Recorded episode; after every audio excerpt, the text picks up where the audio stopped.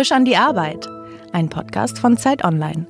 25 Fragen über Arbeit, Glück und Geld. Herzlich willkommen bei Frisch an die Arbeit. Mein Name ist Daniel Erck. Zu Gast ist heute Shahak Shapira, der von Beruf, und das ist schon eigentlich die erste Frage, ist Comedian die richtige Berufsbezeichnung? Wie verstehst du dich denn in dem, was du machst? Weiß ich nicht, ich glaube, du verstehst mittlerweile besser, was ich mache, als ich selbst. Also so Social Media Comedian? Nee, das klingt furchtbar. das, du verstehst es gar nicht, merke ich. Nein. Social Media Comedian. Uah. Das gibt mir jetzt, das gibt mir jetzt Erektionsprobleme, glaube ich, für die nächsten Tage. Ich bin, was bin ich? Gott, ich weiß es nicht.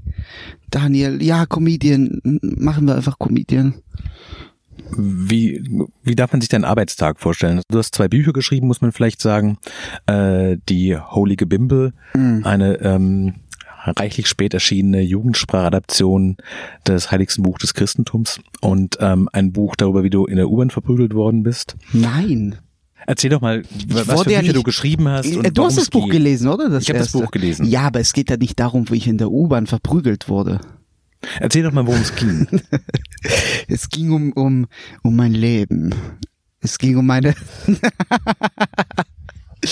Das ist ein Gesicht, was man nicht in, über, was du gerade machst, was man nicht über Podcasts transportieren kann.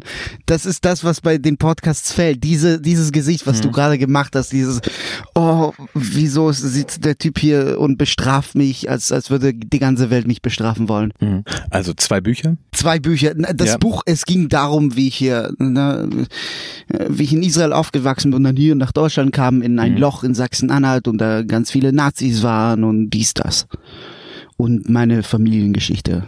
Was macht dich bei Arbeit glücklich? Nichts. ich glaube dir kein Wort.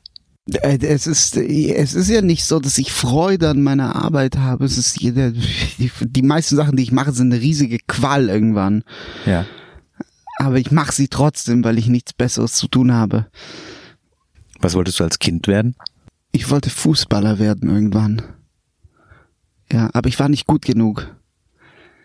Ich war, ich war mal bei, bei Karl Zeiss Jena, die haben mich eingeladen für solche Tests. Ja?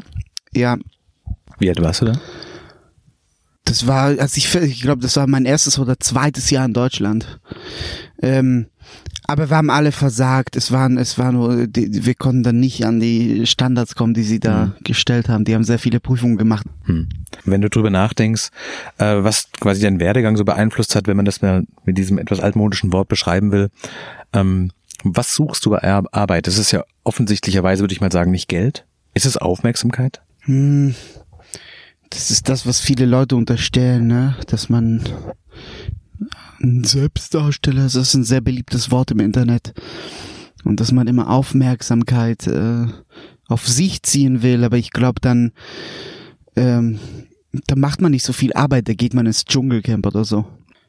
Und natürlich will ich, dass meine Arbeit, die Dinge, die ich mache, dass sie Aufmerksamkeit bekommen, aber das ist nicht Auf Aufmerksamkeit unbedingt für mich, sondern für die Dinge, die ich mache. Was ich auch total legitim finde. Und das will ich auch. Ja, klar. Das heißt, das raus auf die Bühne gehen ist für dich eher Mittel zum Zweck, um diese Inhalte zu präsentieren, weil einer muss es halt machen. Und im Zweifelsfall halt du.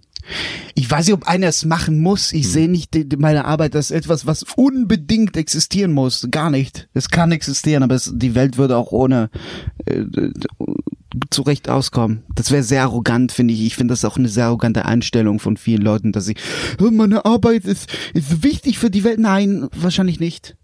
So, und der letzte Rotz kann auch sehr weltbewegend sein, aber nur rein zufällig. Gibt es Tage, an denen du dich nach einer Arbeit sehnst, die komplett egal ist, die man einfach runterspulen kann, ohne nachzudenken und ohne sich zu quälen? Ja, aber ich hatte sowas nie. Als ob ich es nicht wirklich zu schätzen gelernt. Dieses, ich hatte noch nie so einen Alltag, wo ich einfach so von, von neun bis 18 Uhr arbeite. Doch, als ich Designer war vor, vor langer Zeit. Als ich so 18, 19 war, war ich ja Designer und dann habe ich das gemacht, was ich gemacht habe und dann ging ich nach Hause. Was hast du denn gemacht? Ich war Designer, also ich habe Grafikdesign gemacht. Also Verpackungen, Webpages. Webpages, ja. Webpages. Engaging Webpages mit uh, User-Generated Content, dies, das. Das komplette Programm. Das komplette Programm. Ist für dich der Gedanke, dass du eine Arbeit machst, die vollkommen egal ist? Ist es für dich beleidigend? Fühlst du dich dann beengt dadurch oder ist es eher das Gefühl von, eigentlich, eigentlich könnte es auch wahnsinnig schön sein? Es ist alles vollkommen egal. Wenige, weniges ist nicht egal. Es kommt, es kommt darauf an, wie nihilistisch du bist. Es kommt total auf deine Perspektive an. Es gibt Leute, die machen Dinge, die für uns beide total egal sind, aber für andere Leute äh, das Wichtigste auf der ganzen Welt. Bist du für dich selbst ein guter Chef? Nee, ich bin ein mieser Chef für mich selbst, weil ich nichts gebacken kriege. Also ich kriege offensichtlich schon einiges gebacken am Ende, mhm. aber es ist, äh, es ist sehr unorganisiert und, und, und chaotisch. Und ich zahle ich zahl Tausenden von Euros in Mahnungen, weil ich einfach Rechnungen nicht zahle. Es ist, es ist echt, es ist nicht mehr feierlich. Aber kannst du dir selber Feierabend geben? Das kannst du sagen, so nee. reicht. Nee, kann ich nicht. Kann ich nicht, weil ich nie, äh, also es, es ist ja, es passiert selten, dass ich da sitze und stundenlang das Gleiche mache. Und ähm, es, dadurch, dass es mir so schwer fällt, mich auf eine Sache zu fokussieren und die eine Stunde lang machen oder zwei, habe ich auch nicht Feierabend. Mhm. Wie viel Geld müsste man dir geben, damit du nie wieder arbeitest und einfach den Stift für immer weglegst? Ähm, damit ich nie wieder arbeite, so generell? Ja, ganz generell. Hm, ist eine gute Frage. Viel Geld. Na, offensichtlich genug Geld, damit ich nie wieder arbeiten muss. Ich glaube es aber noch mehr, weil das wäre quasi auch eine Anstrengung zu sagen, sowas, ich halte mich aus dem ganzen Quatsch raus, ich verschwinde aus der Öffentlichkeit, ich melde mich nicht mehr zu Wort, ich werde keine Pointen mehr von mir geben, sie werden nur noch meine drei Freunde hören, nie wieder Applaus. Da musst du aufpassen, wenn das ein paar Leute hören, dann fangen sie an, so ein Crowdfunding zu starten. Liebe Zuhörer, ich würde dieses Crowdfunding wahnsinnig gerne sehen und gucken, was passiert. Das wäre ein tolles, großes Experiment. Naja, es kommen Leute hier von Sif Twitter und sagen, ey, wir wollen das sagen, ich hab hier seine Fresse, der ist unlustig. Und dann machen sie ihr Crowdfunding, so ein ironisches, und dann startet das und dann, zahlt, und dann äh, zahlt jeder und sogar du, weil ey, es ist lustig, mal ja. gucken, was passiert. Ja, ja. Und am Ende, und ich bin am Ende so beleidigt und denke mir, ja, scheiß drauf. Und dann nehme ich das Geld und mache trotzdem weiter. Und welcher Betrag wäre es denn? So viel, wie ich kriegen kann die von die Leute von Ziff Twitter haben nicht so viel Geld. Wie viel Geld müsste mir dir geben, um damit du irgendwas machst, was du komplett falsch findest? Das ist das ist auch ist eine sehr abstrakte Frage. Du müsstest mir was wäre sowas? Angenommen, es gäbe in Deutschland eine rechtspopulistische Partei und sie würde einen Pressesprecher suchen und die würden sagen, Herr Shapira, ein jüdischstämmiger Deutscher, ist genau das, was uns gerade sehr gut zu Pass kommt. 7000 Euro im Monat sind Sie dabei. Ach, für 7000? Quatsch. Elf? Viel mehr. 25.000 Euro im Monat. Das reicht nicht. Ich bin guter, ich wäre ein guter Sprecher. Und so viel Geld haben die Nazis gar nicht, aber ich müsste schon ein bisschen mehr sein. Sag eine Nummer. Mm. Ich könnte sagen, was ich will als Sprecher. Natürlich nicht, weil du Auftragnehmer bist. Sprecher ist der blödestmögliche Job. Guck dir mal an, was Tilo Jung macht. Das ist wahnsinnig witzig, das anzuschauen, aber wie diese Menschen sich quälen, weil sie genau wissen, sie dürfen nicht sagen, was sie wissen, sie dürfen nicht sagen, was sie denken. Und das ist, das ist nicht schön. Das ist nicht schön. Aber wenn ich so das zwei Monate, drei Monate lang mache, jeweils 150 mindestens, dann könnte ich danach das ganze Geld benutzen, um einfach die Partei äh, in Grund und Boden zu äh, was, dann würde ich, würde ich halt jedem ihrer Wähler einfach 10 Euro anbieten, damit sie diese Partei nicht mehr wählen. Wo siehst du dich in fünf Jahren? Pff, was ist das für eine? Das ist eine ganz klassische Bewerbungsgesprächfrage. Ja, ich weiß. Stellt ihr das noch hier der, bei der Zeit online? Mich fragt überhaupt gar niemand bei irgendwas, bei irgendjemand etwas. Aber ich finde die Frage interessant. Worauf läuft denn der ganze Quatsch, den du machst? Und das ist jetzt im bestmöglichen Sinne von Quatsch gemeint. Worauf läuft das raus? Willst du quasi, wenn du quasi alleine in, der, in, in deinem Drive Now sitzt und irgendwie äh, durch die Gegend fährst, denkst du dann, ich will eine Late-Night-Show haben mit einer großen Redaktion oder denkst du, ich will über die Bühnen tingeln und ich will, dass die immer ausverkauft sind und davon will ich leben können oder ähm, willst du eigentlich jetzt die nächsten Jahre also noch drei, vier Bücher schreiben, Kinofilm, was ist das Ding, das sich triggert? All diese Dinge außer das mit den Büchern. Bücher ist durch. Kein Bock auf Bücher gerade. Aber den Rest nehme ich ja. Das würde ich machen wollen. Und ich würde es nicht nur in, in Deutschland machen wollen. So, so früh wie möglich einfach äh, auf Englisch umstellen, zumindest stand-up technisch. Und dann auch alles andere. Ist es eine strategische Entscheidung? Also wenn man auf die Projekte, die du gemacht hast, ähm, zurückguckt, ist es schon auffällig, dass du die Projekte immer nicht nur auf Deutschland gedacht hast. Also sowohl Holocaust, ähm, was sehr viel Aufmerksamkeit auf sich gezogen hat, als auch die Aktion vor dem Twitter-Büro in Hamburg. Die waren selbstverständlicherweise auch auf Englisch gespielt und sind quasi in der deutschen, internationalen, amerikanischen und israelischen Presse besprochen worden.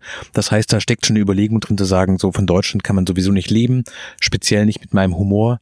Ich muss den Laden quasi von vornherein globalisieren. Ja, wobei diese zwei Projekte jetzt nicht, also es war jetzt keine Comedy oder so oder, oder keine Satire. Ähm, es waren halt Kunstprojekte, aber ja, im Grunde genommen hast du recht. Das ist das, worauf es hinausläuft. Auch bei, auch was Comedy angeht. Ich probiere jetzt ein paar Sachen auf Englisch zu schreiben und die auch ein paar auf ein paar Comedy-Bühnen hier auf Englisch auszuprobieren.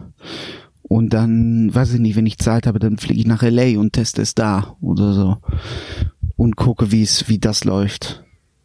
Aber also, ich habe ich hab die hm. Vermutung einfach, dass es mir auf das, das also ich will ein größeres Publikum erreichen natürlich. Mhm. Es wird irgendwann nicht reichen, also nach nach dieser Holocaust-Geschichte ähm, habe ich da so viel internationale Aufmerksamkeit bekommen, was ich natürlich bisschen geil fand und dass die Latte bisschen hochgesetzt hat und dann bin ich darauf gierig geworden, das Ganze international zu betreiben. Die Eröffnungsszene zu sagen, hallo, ich bin Israeli und ich bin Deutscher und das ist eigentlich auch schon, damit kann man ja sofort was machen fürs amerikanische Publikum. Die Frage ist, ist es noch interessant für dich? Ja ich so kann beim Klischee. amerikanischen Publikum ja. all die Judenwitze machen, die ich hier nicht mehr machen kann. Erzähl mir drei. Drei Judenwitze, ach. Nee, ich, ich habe gerade gesagt, ich kann die nicht hier in Deutschland, ich kann sie dir nachher erzählen. Sonst heißt, ihr, der Jude macht Juden, laden wir ihn zu unserer nächsten Antisemitismus-Doku ein. Passieren solche Sachen wirklich? Ja, na klar. Deswegen habe ich aufgehört damit. Ich, ich mache das nicht mehr. Ich habe auch in meinem neuen Programm habe ich keine Judenwitze mehr drin. Du arbeitest im Moment, nehme ich an, vollständig selbstständig und alleine. Hättest du gern ein Team, hättest du gern Leute um dich rum, die quasi so eine Art Korrektiv sind, die dir Input geben, die vielleicht ja. was recherchieren. Mhm. Ist eine Redaktion hilfreich? Also so eine Art von von Team? Ja, nicht, nicht, nicht unbedingt jetzt Recherche. Recherchieren kann ich auch alleine, aber es ist, ähm, das wäre aber praktisch. Es ging, es geht mehr darum, weißt du, in der Werbung gibt's, hast du immer einen Partner, mit dem du dich austauschst bei Ideen, weil du brauchst immer so eine zweite Meinung, du brauchst immer so jemand, der dir Feedback gibt, jemand, der deine Idee ergänzt, der sie besser macht und ähm, und das fehlt mir jetzt bisschen bei dem, was ich mache es fehlt mir dieses, deswegen, ich habe ich habe auch gerade so eine bisschen so eine Blockade, was, was das Schreiben angeht, weil ich einfach, ich brauche manchmal so einen Austausch. Vor allem, wenn es um Witze geht. Du musst wissen, ob deine Witze lustig sind, ob sie Potenzial haben. Aber setzt du dich dann auch wirklich hin mit so Karteikärtchen und hast Notizen aus den letzten, weiß ich nicht, drei Wochen, Dinge, die du lustig fandest im Austausch mit deinen Kumpels? Und äh, dann arbeitest du daran weiter oder sind das alles Dinge, die du quasi sammelst, die du intuitiv entwickelt hast? Ich habe so eine Liste auf meinem Handy mit so ganz vielen blöden Gedanken. So Sachen wie, was weiß ich. Schauen wir mal.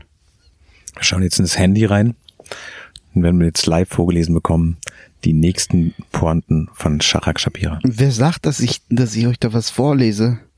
Es stehen so dumme Sachen drin, so zum Beispiel, ich bin nicht produktiv genug, um Bücher über Produktivität zu lesen. Okay. Was, ja. was tragisch ist und wahr. Oder Menschen, Menschen, die, die schlechte Hute tragen. Kennst du die, diese Leute? Ich habe eine spezielle Abneigung gegen diese 20er Jahre äh, Jockeyhüte, die ja, Männer tragen, die so ein bisschen dünnes Haar kriegen und ich denke, das sieht halt immer schlechter aus als die Klatze. Ja, diese Leute liebt einfach niemanden. Weil sie, sie haben einfach offensichtlich niemanden, der ihnen sagt, wie schlecht, wie beschissen dieser Hut ist und deswegen liebt sie keiner. Ich weiß nicht, was ich mit dieser Pointe machen kann, aber es ist mir nur aufgefallen, das ist nur meine Theorie. Oder ähm, was habe ich hier noch? Einarmiger Liefermann. Ich habe das okay. das, das, ja. ich habe ich hab tatsächlich guck mal, ich habe so ein Armando, der einer einer Lieferservice. Ich habe Du siehst, das ist eine gute Notiz, weil da Ja. kommen ganz viele Ideen, aber es ist, es basiert auf einer wahren Geschichte. Ich, ich bestell Essen, ich bestell viel Essen und es ist Essen bestellen ist erstmal das, das umweltunfreundlichste, was du machen, ist die um, umweltunfreundlichste Art, sich zu ernähren, weil du hast die Plastikverpackung, es es ist auch das Einzige, wo du vegan bestellen kannst und trotzdem der Umwelt, die Umwelt komplett einfach zerstören kannst. Und ich habe mal eine Pizza bestellt und da kam so ein Typ und der, der, der klingelt und dann höre ich ihn, ich höre sie die Treppe hochlaufen und ich höre sie schon und ab der zwei, ich wohne im vierten und ab der zweiten fangen sie an zu fluchen und so und mit, mit jeder Treppe steigt auch der Hass auf mich und ich warte da und da sehe ich, wie, wie er versucht die Pizza rauszuholen, aber der hat nur einen Arm und ich dachte mir, hm, das ist eine, das ist eine interessante Karriereentscheidung, die du da, also, und ich bin ja nicht, also ich meine, wirklich Lieferant ist das, ich bin ja nicht der Typ, der so sagt, nee, du kannst es nicht werden, du kannst alles werden, was du willst, aber, aber wie bist du hergefahren, so? Das war, das war meine Frage, wie bist du hergekommen? Bist du wirklich so einarmig gefahren? Und es, es sparst du für eine Prothese oder was? Warum machst du das? Und das war der einarmige Liefermann. Ich denke gerade darüber nach, wie ich daraus eine Nummer machen kann, aber es ist- formt sich schon was in meinem Kopf. Und dann würdest du quasi so Dinge, die du testlaufartig ausprobierst, und dann entwickelst du das weiter und guckst auf die Reaktion des Publikums und versuchst dann auch dann wahrscheinlich Betonung, äh, Gestik und Mimik und die Pausen zu optimieren. Ja, das kommt alles später. Was magst du in deinem, also gibt es diese Momente in deinem Beruf, wo du sagst, das war jetzt richtig gut, dafür mache ich den Quatsch und dafür nehme ich auch die anonymen Kommentare aus dem Internet in Kauf, weil das so gut ist. Nee, das Problem ist, diese Momente immer weniger, immer verschwinden oder, oder zu wenig vorhanden sind. Und, ähm, und ich frage mich schon in letzter Zeit, warum ich das mache. Was, warum, warum gehe ich überhaupt auf Twitter oder auf Facebook? Wenn du es aufmachst und du siehst nur Scheiße. Du kriegst einfach eine riesige Menge Scheiße entgegengeworfen. Und ich meine nicht das, was andere Leute, die in der Öffentlichkeit stehen, bekommen. Weil ich habe das verglichen mit ein paar anderen Leuten. Und das ist nicht das Gleiche. Ähm, ich kriege eine Menge Scheiße zugeworfen. Und dann, sobald ich da, da dazu was sage, dann bin ich, tue ich so, als wäre ich ein Opfer. Nein, ich bin kein Opfer. Ich nehme einfach diesen, ich hasse diesen, diese Scheiße, die man, mir da verzapfen will. Und ich kann das nicht, ich kann das nicht einfach so hinnehmen. Und, und ich frage mich äh, langsam, also ich frage mich das jeden Tag, warum, warum mache ich das? Es kann auch, kann auch jeden Tag sein, dass ich sage, ach, fickt euch alle. Und dann lösche ich das einfach. Aber kannst du vielleicht nur, du hast jetzt beschrieben, was dich daran nervt, aber was, warum du es eigentlich machst und was das Glücksgefühl ist, vielleicht den Moment zu haben, wenn du merkst, diese Mischung aus Pointe und politischer Position, die trifft gerade den Moment, den Zeitge- Zeitgeist und hat eine bestimmte Art von, von Witz und das macht die Runde. Und Leute denken anders drüber nach. Das hat ja auch was vielleicht mit Eitelkeit zu tun und mit dem Gefühl, dieser Gedanke, den ich hatte, der verändert die Welt an einem ganz kleinen Punkt, aber so ein bisschen. Der findet vielleicht Beachtung, dieser Gedanke. Das kann sein, dass das eher das Reizende ist. Wie gesagt, ich würde mir, ich würde mir nie anmaßen zu sagen, dass irgendwas davon die Welt verändert und das ist auch nicht meine Anspruchshaltung und ich finde jeder, der diese Anspruchshaltung hat oder stellt, ist ein bisschen, ein bisschen, weiß ich nicht, hat keinen Sinn für Humor. Ähm, Humor muss nicht die Welt verändern. Aber diese Momente, die, die, wo, wo, wo ich denke, ja, dafür lohnt es sich vielleicht, äh, passieren fast ausschließlich mittlerweile in der echten Welt und nicht im Netz. Äh, wenn du zurückguckst und sagst, ich- heute bin ich hier, wo ich bin, was waren die Abzweigungen, die ich genommen habe? Offensichtlich war natürlich der Umzug nach Deutschland hat eine gewisse Rolle gespielt, der Umgang mit einem eher feindlichen Umfeld, stelle ich mir vor.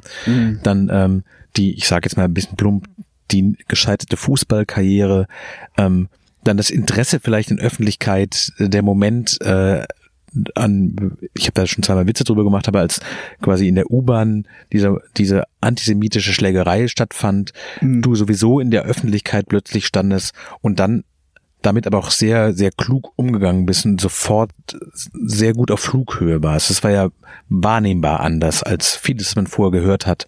Und ich finde auch, dass es den, äh, die Diskussion über Antisemitismus verändert hat. Und was ist dein Eindruck, was waren so die, die Punkte, wo du merkst, dass, das, danach war es anders?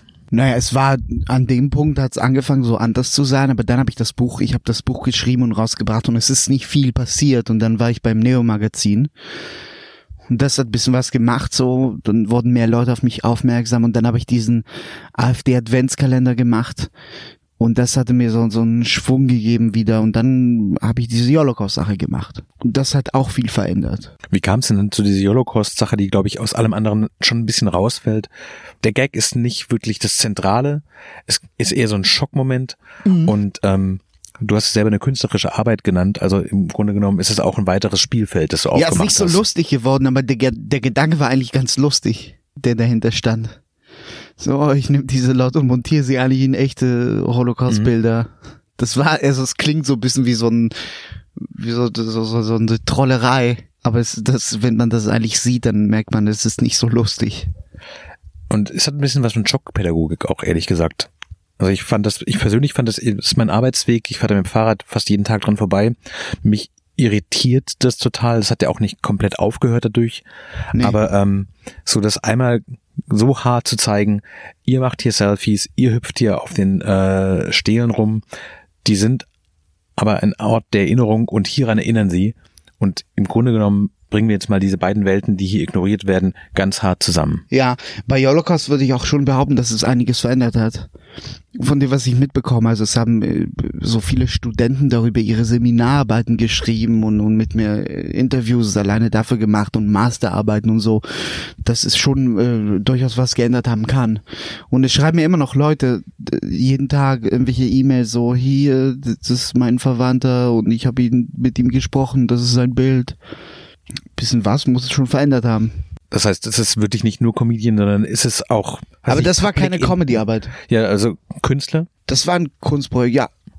Also dann sind wir beim auf der Visitenkarte jetzt bei Com Comedian und Künstler. Ja. Public Intellectual. Hör auf. Sag sowas nicht. Das ist kein Wort. Public Intellectual. Lass uns dieses Wort nie wieder benutzen. Wir beide. Wir sagen einfach nie wieder Public Intellectual. Ab jetzt. Wie Public Intellectual. Nein, hör auf. Aber das ist doch das, was du faktisch machst. Du willst in den den Diskurs eingreifen, die Diskussion, wie sie öffentlich läuft.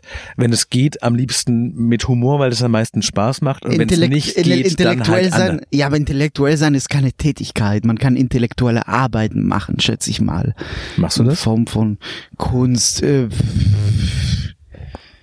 nein es ist kommt drauf an, was du drunter verstehst. Ich schreibe manchmal, ich habe als ich als ich für Zeitungen geschrieben habe, war das eher so in diese Richtung. Ist es manchmal nervig, der witzige Typ zu sein? Würdest du dich auch gerne mal einfach ernst genommen werden und sagen, das hier, bitte denkt darüber nach, liebe Mitmenschen, das hier ist meine Position. Mm -mm. Es nervt, weil ich zu ernst genommen werde manchmal, wo ich eigentlich der witzige Typ bin, so wie ich das wahrnehme von mir selbst. Ist es ein deutsches Problem? Kann sein, aber es ist ein bisschen deutsch, daraus ein deutsches Problem zu machen. Weil die Frage ist noch deutscher als die Feststellung, dass es ein deutsches Problem sein könnte. Nein, ach, in Israel haben wir das auch immer gemacht. So, das ist so israelisch. Es, ähm, es macht wahrscheinlich jedes Land, sich irgendwelche negative Eigenschaften zuzuschreiben und sie als so nationalistische Merkmale zu präsentieren. Ja, aber wobei, es kann ja. sein, es kann sein, dass diese, naja, es ist ein bisschen diese, diese Haltung für Humor hier, die ich nicht so gut finde manchmal, also die, die ich ein bisschen tragisch finde teilweise. Dass Humor was bringen muss immer und es muss auch irgendwie ernst sein.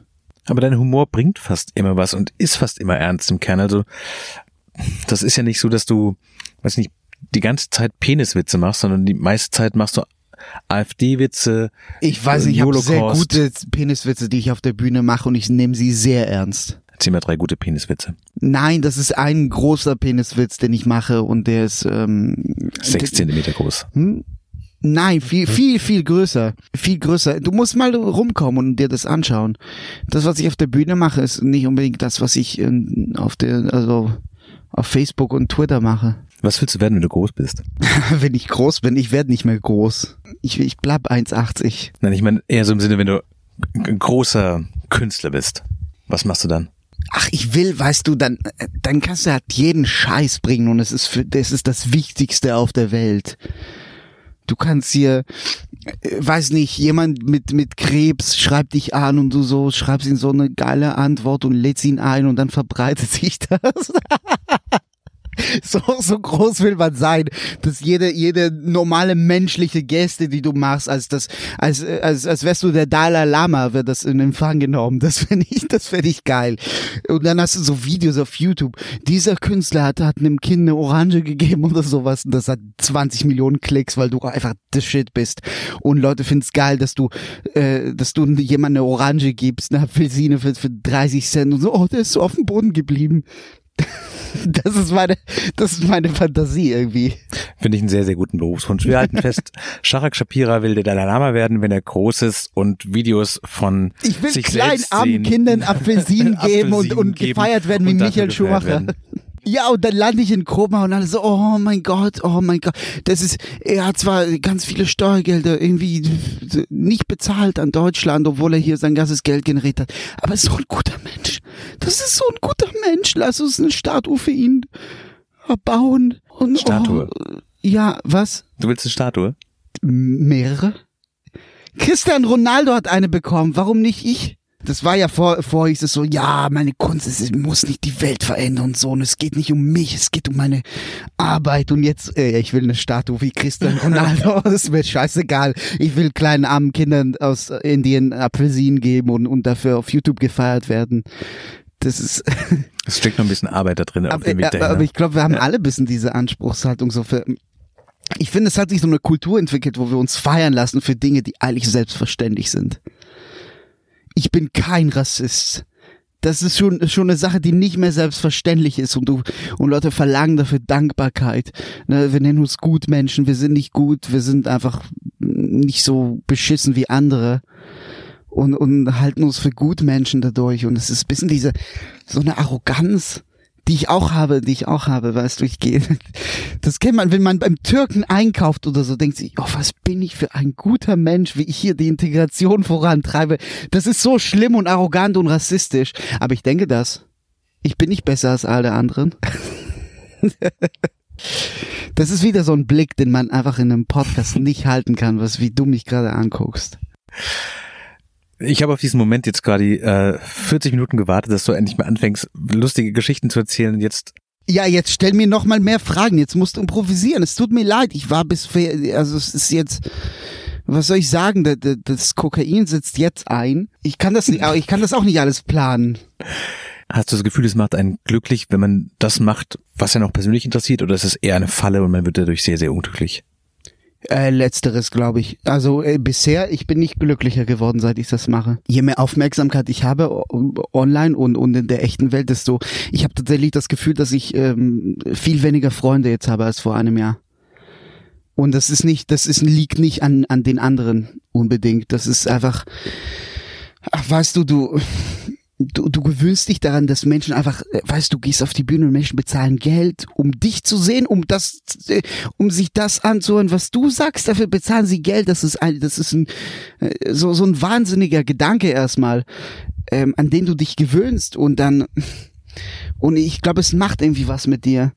Und, ähm, und ich habe das Gefühl, bisschen, dass ich, ähm, das ist mir äh, irgendwie äh, schwierig geworden. Es ist schw schwer geworden, so einfach rauszugehen und nicht, und das ist irgendwie, und du hast das Gefühl, du musst den Leuten so, so eine Show abliefern, dass es alles um dich gehen muss. Das ist, äh, es ist schlimm und ich, und ich habe, ich denke das nicht wirklich, aber, aber ich, ich denke manchmal so, äh, vielleicht benehme ich mich so. Und, ähm, und du hast halt diese ganze, vor allem online hast diese ganze Aufmerksamkeit und du antwortest einfach nicht mehr. Ähm, weil du, du gehst in Nachricht, ich, ich bin so jemand, weißt du, ich, mit meinem ADS, ich gehe da einfach unter in sowas. Und ich, und ich habe einfach aufgehört, bei, mich bei Leuten zu melden und, und das, das hasse ich an mir selbst. Und ich widme irgendwelchen Fremden manchmal mehr Zeit, als ich Leuten widme, die ich, die ich seit äh, zehn Jahren kenne oder so. Und äh, ja, was machst du da für ein Zeichen mit deinem Das ist das Zeichen, dass die Antwort sehr schön war eigentlich und, und äh, zu Ende ist? Auch zu Ende ist, auch äh, weil wir jetzt zum Schluss kommen, äh, danke, dass du uns Zeit gegeben hast statt Mhm. deinen Freunden. Sag ihnen allen viele Grüße. Wir ich ja eine schöne mehr. Stunde. Vielen Dank. Das war Shahak Shapira bei Zeit Online Arbeit im Podcast. Vielen Dank. Ja, gerne.